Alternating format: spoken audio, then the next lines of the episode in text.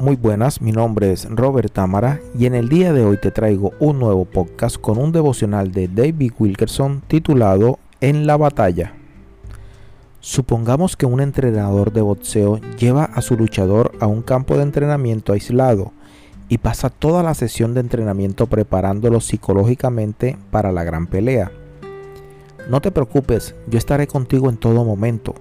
Aquí tienes una lista de los grandes boxeadores del pasado Solo estudia todos sus movimientos y no tendrás que pasar por los duros entrenamientos.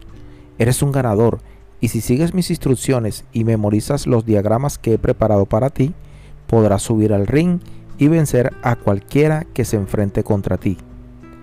¿Cuán absurdo suena esto? ¿Qué clase de entrenador haría tal cosa?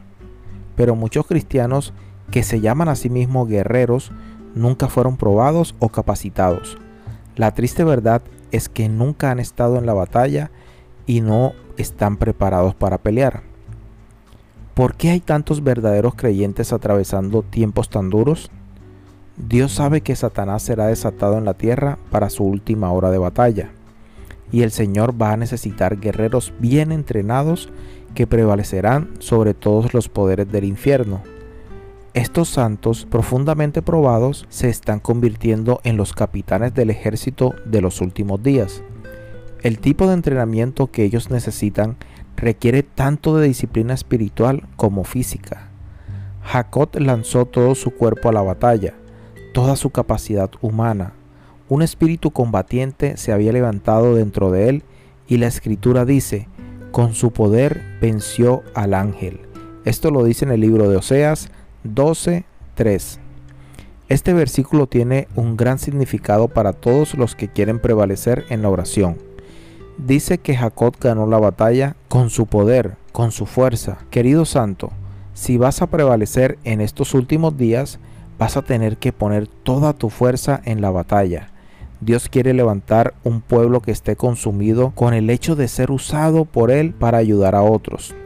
Así es, mis queridos oyentes, como lo dice este devocional, Dios necesita de guerreros, necesita personas preparadas, personas capacitadas, porque en el día a día vamos a estar atravesando batallas contra el enemigo, contra las cosas que se mueven en el mundo y necesitamos estar preparados en la palabra de Dios, capacitarnos, estudiarla, Espiritualmente también tenemos que prepararnos y cómo lo hacemos en la oración. Tenemos que seguir orando cada día más, tener un encuentro personal todos los días con nuestro Dios.